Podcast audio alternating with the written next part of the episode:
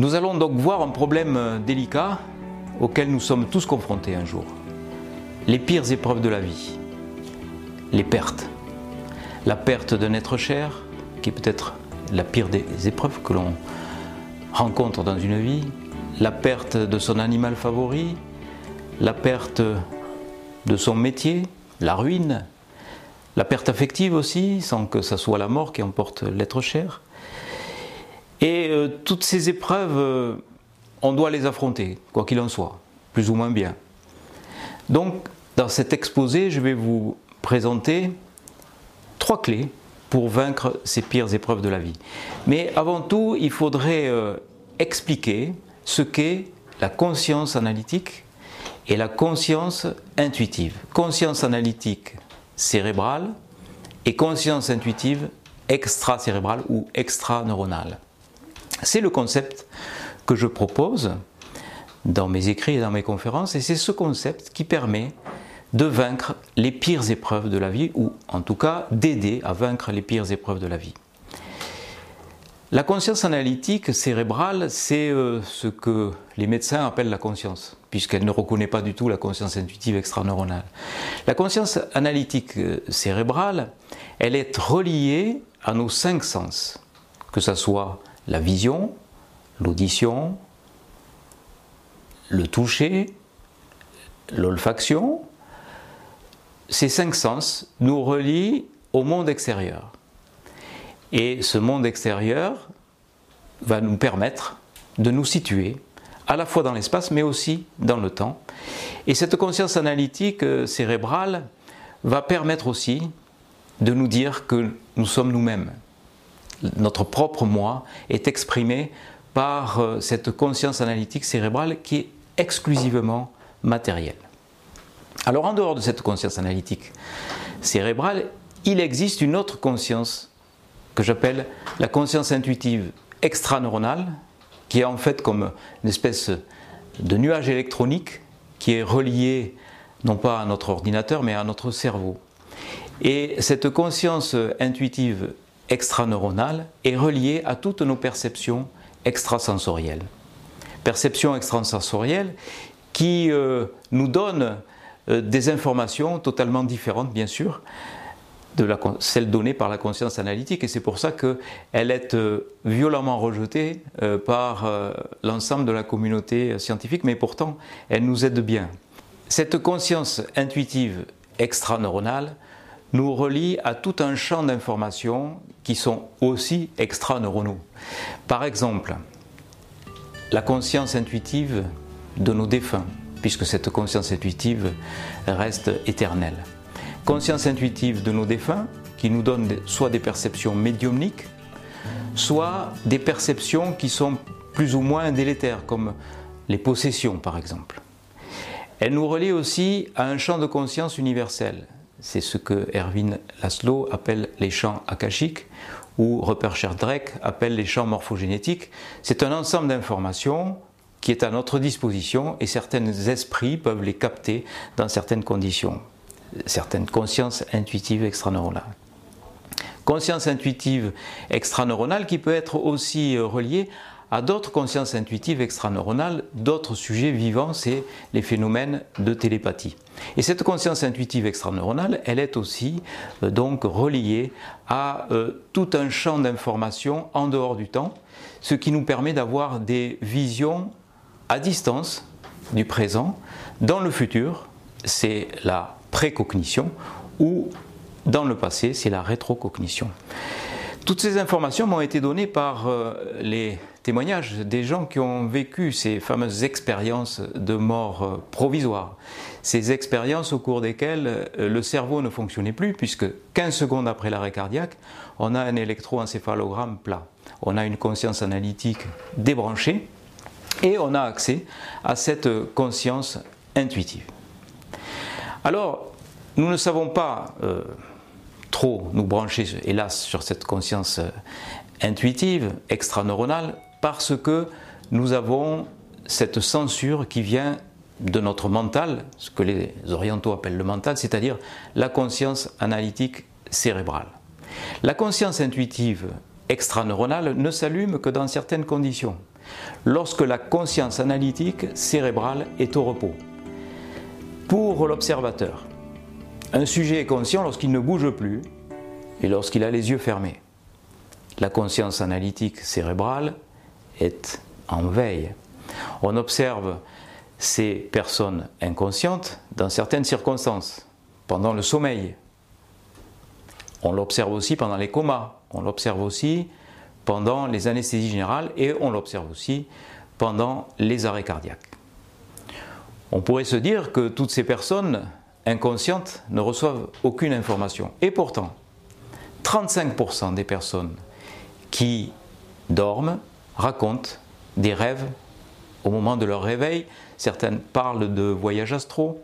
Et on s'aperçoit que pendant ces périodes de sommeil arrivent des informations, des intuitions, des prémonitions. Certains font euh, euh, des découvertes pendant les rêves.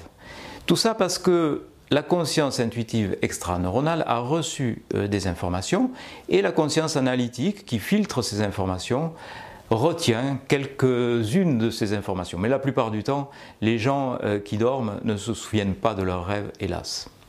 À moins de les loter tout de suite. La conscience euh, analytique est aussi éteinte dans d'autres circonstances comme les comas. Et on s'aperçoit que dans 5% des cas, les comateux reçoivent des informations et peuvent se souvenir d'éléments probants qui se sont déroulés pendant qu'on les pensait profondément inconscients. Par exemple, un comateux est capable de voir dans certaines circonstances ce qui se passe autour de son corps et même à distance euh, de son corps dans une salle d'attente sous le porche d'un hôpital comme j'en ai euh, dans euh, certains de mes témoignages. On peut aussi voir cette euh, conscience intuitive s'allumer en période d'anesthésie générale. Pendant les anesthésies générales, certaines personnes, 2% des personnes, racontent ce qu'elles ont vu alors qu'elles se faisaient opérer. Elles sont capables de décrire non seulement leurs propres opérations, mais aussi ce qui se passe à distance de leur corps, par exemple dans un bloc opératoire adjacent. J'ai un témoignage personnel de ce genre-là.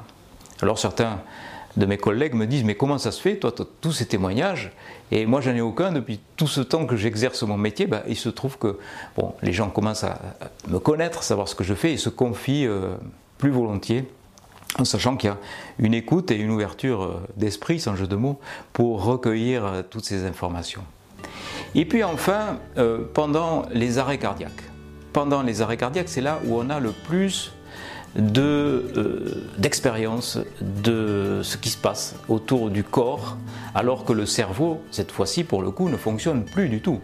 Pendant le sommeil, il fonctionne un petit peu, pendant les comas aussi, pendant l'anesthésie générale aussi, mais pendant l'arrêt cardiaque, je le répète, au bout de 15 secondes d'arrêt cardiaque, on a un électroencéphalogramme plat, on a une mort clinique. Donc là, on est sûr d'avoir une conscience analytique qui est totalement éteinte.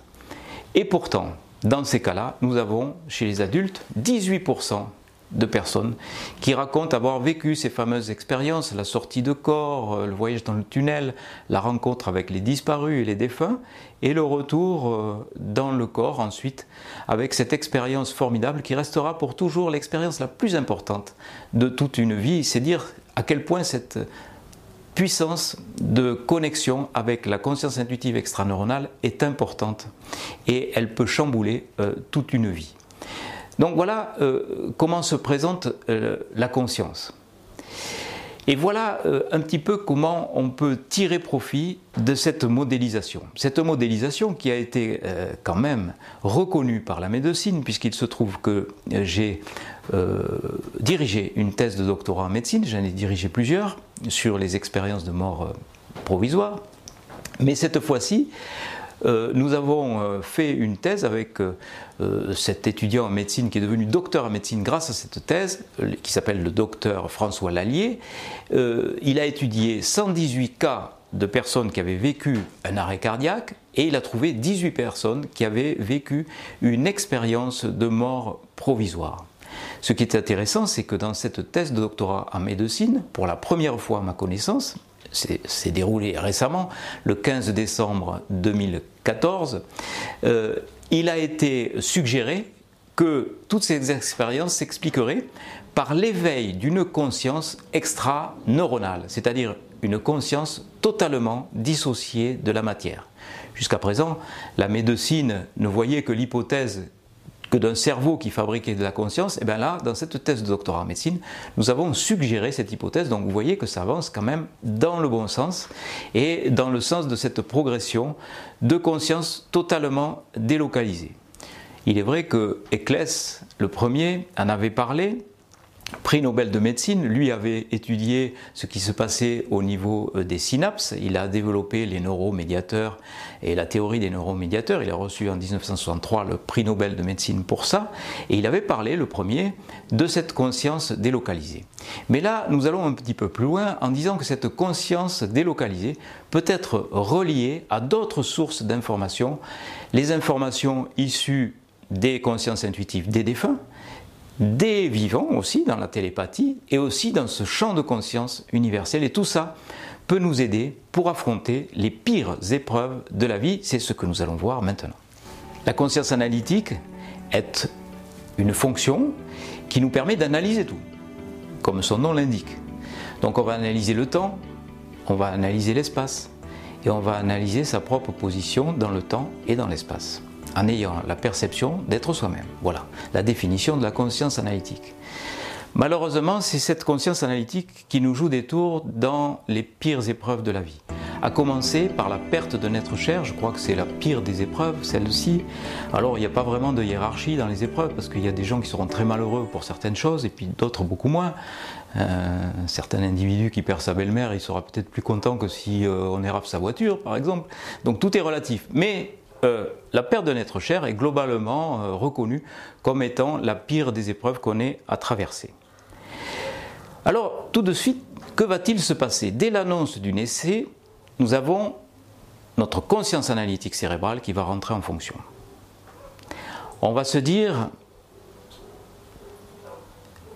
que se passe-t-il au niveau de ma propre personne? Que va-t-il se passer après la disparition de cette personne? Par rapport au temps. Dans le futur, ce, sera, ce seront les angoisses du futur. Que vais-je devenir sans lui ou sans elle? Par rapport au passé, ça sera toute la nostalgie. Je ne connaîtrai plus ces moments-là avec lui ou avec elle. La représentation sociale. Que vais-je représenter par rapport aux autres sans lui ou sans elle? Bref, on le voit, toutes ces interrogations et toutes ces douleurs sont axées sur l'analyse de sa propre situation. Elles ne sont pas du tout axées sur la perte de l'être cher en tant que telle. C'est-à-dire que la personne qui va de l'autre côté, sa conscience intuitive extra-cérébrale, sera déconnectée, sera en pleine expansion de conscience et sera capable de communiquer des informations, sera capable de nous accompagner. Et nous, il faudrait savoir. Je dis il faudrait savoir. Moi, le premier, je, pleure, c'est bien normal. On pleure sur ses propres manques, mais en sachant que c'est surtout sur nos propres manques que nous pleurons, déjà c'est un soulagement en quelque sorte. Nous savons que c'est notre conscience analytique qui nous joue des tours et c'est cette conscience analytique qui nous fait pleurer sur nous-mêmes et sur nos manques. Il faudrait pouvoir se débrancher de sa conscience analytique pour se brancher sur sa conscience intuitive extraneuronale afin d'être relié à la conscience intuitive de celui ou celle qui est parti de l'autre côté, l'accompagner avec tout l'amour que l'on peut avoir pour euh, que la personne soit aussi libérée. Car les expérienceurs nous le disent. Quand ils sont sortis de leur corps, ils sont en pleine expansion de conscience, ils ont la conscience intuitive extraneuronale qui marche à fond, la conscience analytique qui est éteinte, ils sont dans un univers où ils ont l'omniscience, ils sont reliés donc à toutes les informations universelles, ils devinent, pour ceux qui reviennent, ce qui va se passer dans le futur, et ils aussi perçoivent en accéléré tous les éléments de leur vie. Mais ils ont quand même un regret ou un chagrin, tout au moins, de voir les personnes qu'ils ont quittées pleurer, de voir les manques qu'ils ont suscités.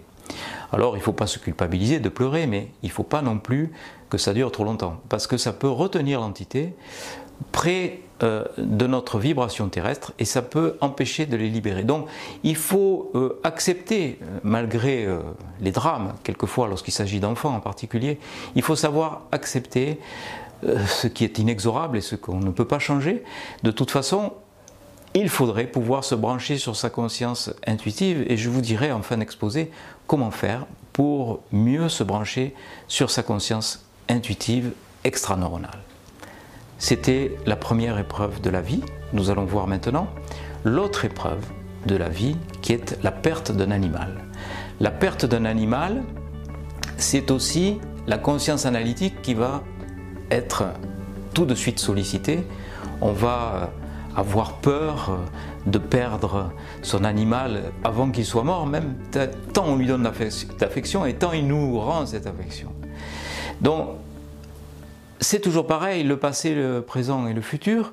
Et euh, on peut se dire, mais oui, les animaux, euh, c'est pas comme les humains, ils n'ont pas d'âme, les animaux.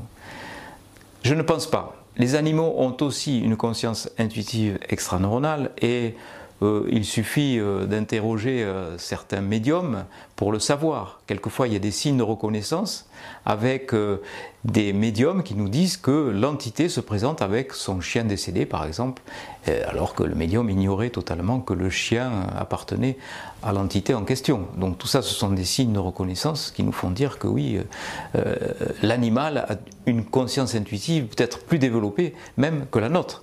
La conscience analytique des animaux est pratiquement réduite à néant. Par contre, la conscience intuitive est très forte. Les animaux sont comme certains enfants avec une conscience intuitive très développée.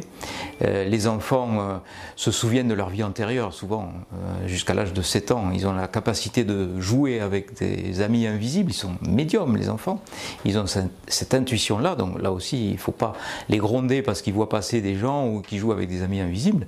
Il faut dire ce sont des choses qui arrivent et on comprend, nous adultes on ne les voit pas, mais voilà, il faut savoir parler aux enfants aussi.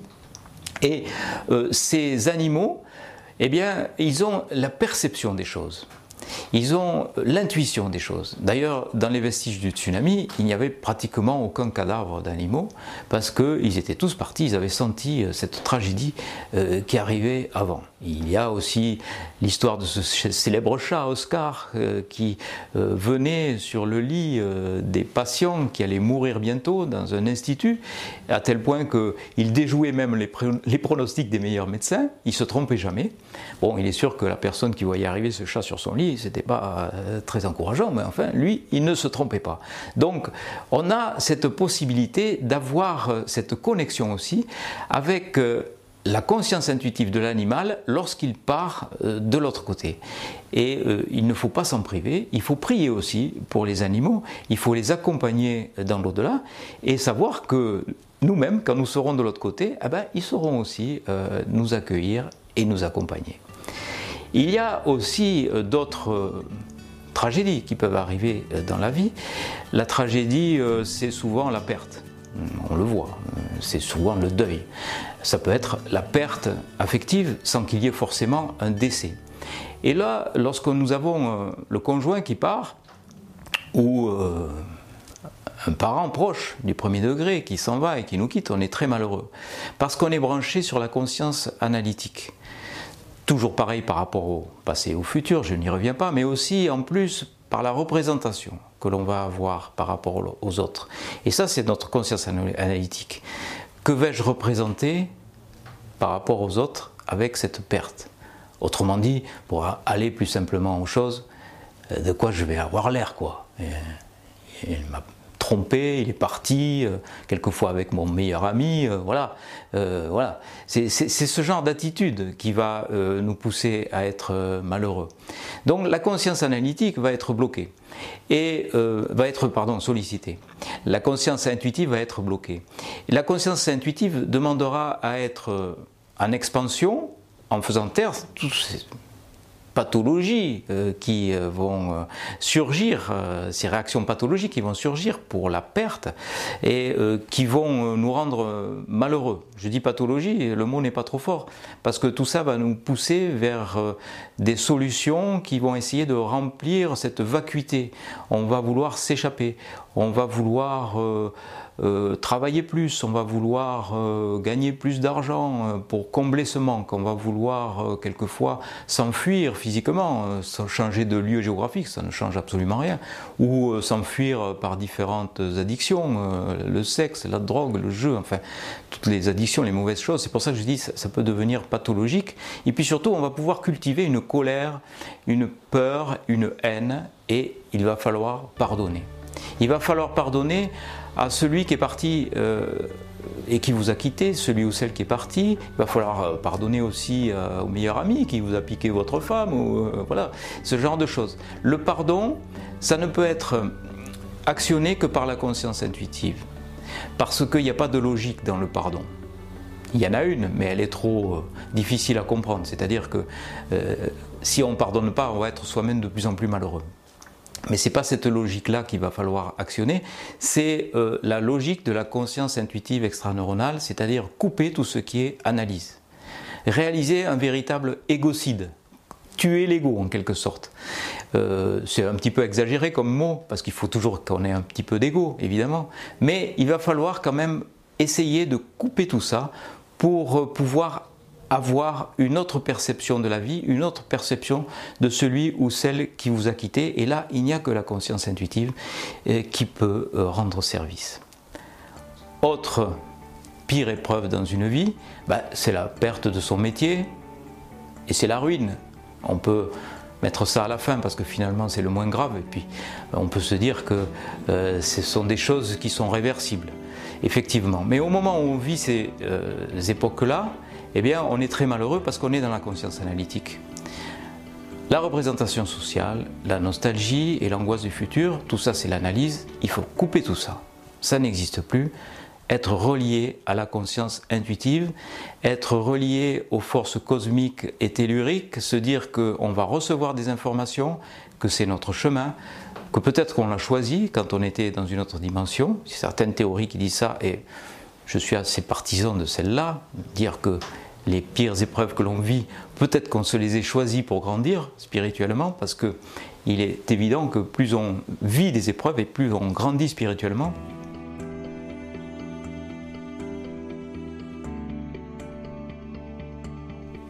Donc ça peut être l'occasion d'avoir l'ouverture d'autres chemins de vie qui nous sont euh, parfois pas imposés mais qui nous sont guidés, on nous guide sur d'autres routes parce que la route qu'on avait prise était la mauvaise. Donc on peut changer de métier, on peut être ruiné et rebondir.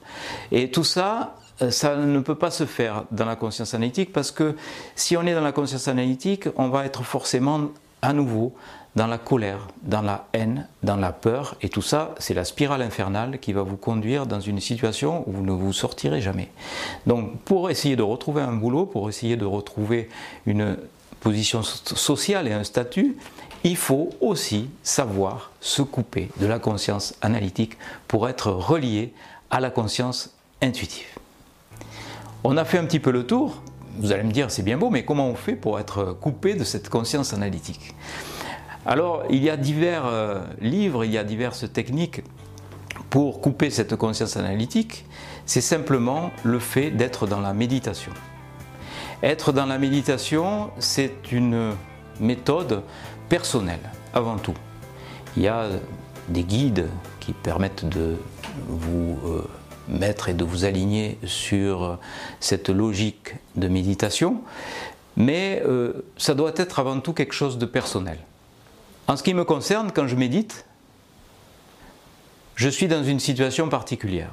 Dès que une idée arrive, dans mon cerveau, dans ma conscience analytique cérébrale, je n'essaye pas de la chasser, je la laisse passer. Et pour être dans cette situation-là, il faut être dans une situation de détente profonde. Mais ça, on ne sait pas le faire. Dans nos sociétés occidentales modernes, on ne sait pas se poser.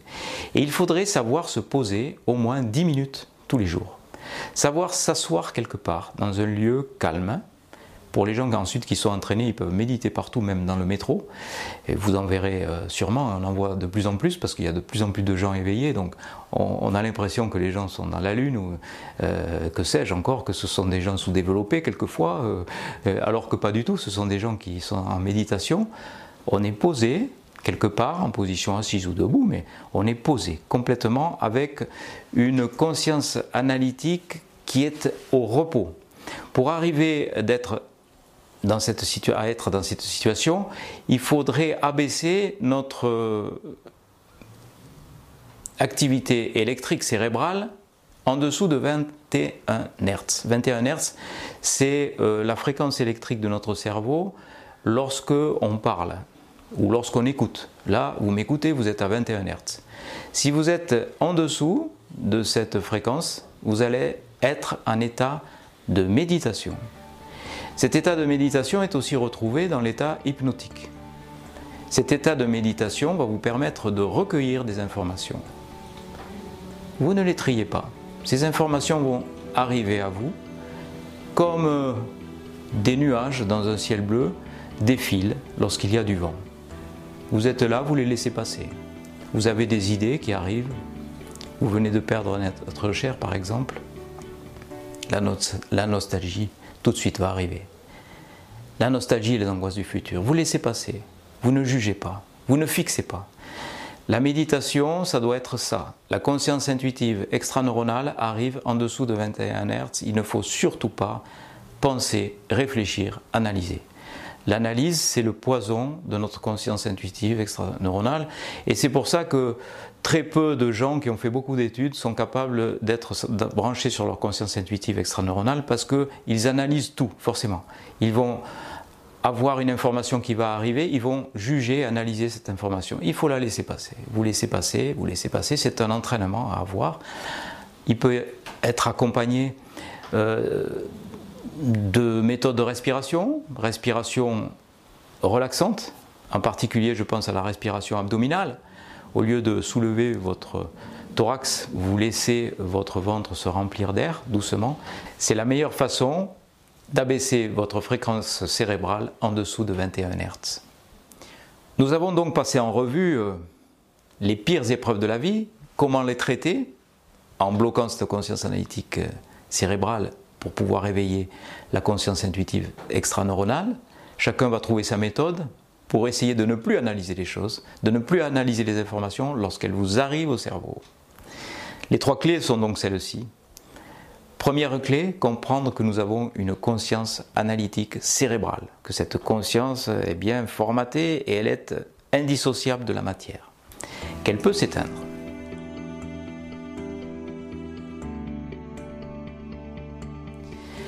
Conscience intuitive extraneuronale, c'est la deuxième clé qui nous permet d'être connectés aux différentes, aux différentes informations qui nous sont données par les défunts, par euh, les consciences universelles et aussi euh, quelquefois par des consciences intuitives de personnes vivantes, c'est la télépathie. Donc savoir euh, éveiller cette conscience intuitive,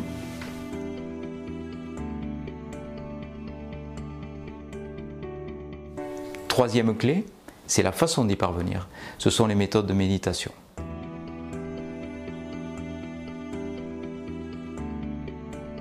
Donc voilà, je répète, première clé, la conscience analytique.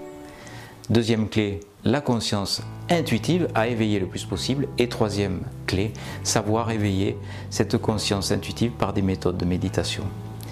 Il ne vous reste plus maintenant qu'à travailler et à méditer. À bientôt